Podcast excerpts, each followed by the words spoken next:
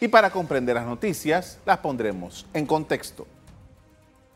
Acompáñenos, en los próximos minutos hablaremos de las posibles salidas a la situación que enfrenta la ciudad de Colón. Entre el pandillerismo, el tráfico de drogas, desempleo, falta de inversión privada y obras públicas inconclusas, el escenario de esta ciudad es caótico. El gobierno nacional creó una comisión de alto nivel para atender los temas de Colón. Veamos cómo en su primera reunión funcionarios y dirigentes regionales acordaron crear una mesa de diálogo en la cual se atenderán punto por punto las necesidades y demandas de sus habitantes. En Colón, el gobierno nacional instaló la comisión de alto nivel para analizar con dirigentes de 35 agrupaciones las necesidades y demanda de esta provincia. La comisión atenderá las solicitudes principalmente en materia de empleo, seguridad, vivienda, salud y educación. Las autoridades del gobierno calificaron de positiva la reunión con las fuerzas vivas de Colón. En tanto, la ministra de Vivienda, Inés Amudio, manifestó que próximamente se iniciará la construcción de 1.600 nuevas soluciones habitacionales. Eh, desde el día 1 hemos trabajado en Colón, estamos eh, continuando y culminando los trabajos de renovación Colón. Vienen los otros trabajos, como es la segunda etapa de Altos del Lago, la planta de tratamiento y otros proyectos que van a venir para la ciudad de Colón. Cabe destacar que diversos gremios han realizado en los últimos días protestas pidiendo soluciones al gobierno. Lo vamos a esperar con los brazos abiertos el día primero, pero no venga con las manos vacías.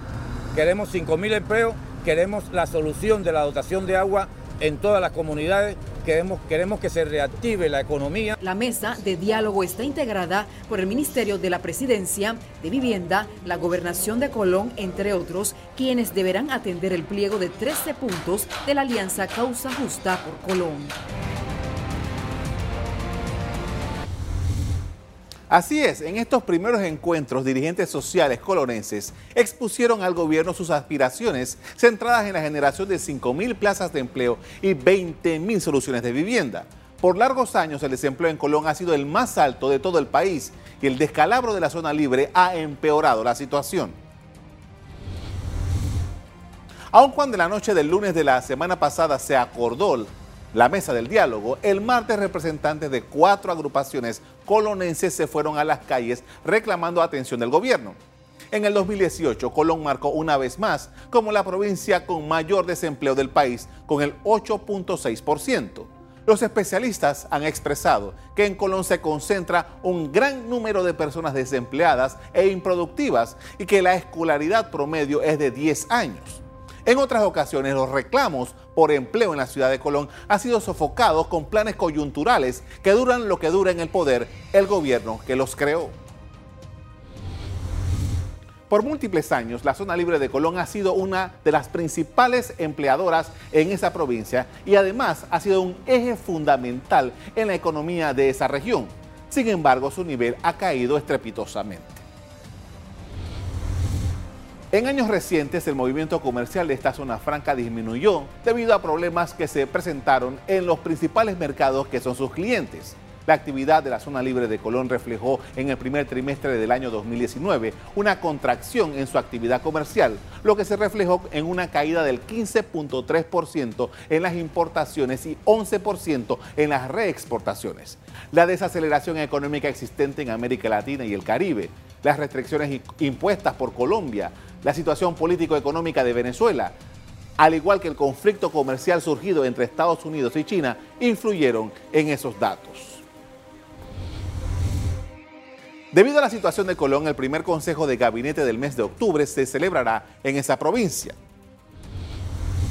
El martes 1 de octubre será la sesión del gabinete en Colón. Las autoridades planean lanzar allá el plan aprendiendo haciendo, a través del cual a las empresas que den trabajo a los jóvenes se les disminuirá el 30% del impuesto. Asimismo, se implementará el plan de Colmena, que busca eliminar la pobreza y la desigualdad en más de 150 corregimientos a nivel nacional, según se indicó. Además del tema económico en Colón, hay inconformidad por la manera en que se intervino la ciudad el plan del cambio de alcantarillado se convirtió en un dolor de cabeza para todos. Los colonenses han vivido, los colonenses no se cansaron de denunciar durante los últimos tres años el estado de las calles, el estado del desorden con que se, con que se intervino la ciudad. Eh, y eso es parte de lo que nos va a tocar eh, eh, reparar, no solo en Colón, como le digo, en todo el país y nos va a tomar tiempo. El gobierno de Laurentino Cortizo anunció que para enero está programado el inicio de la segunda etapa de Altos del Lago, que completa 1.620 viviendas adicionales con una inversión de 100 millones de balboas.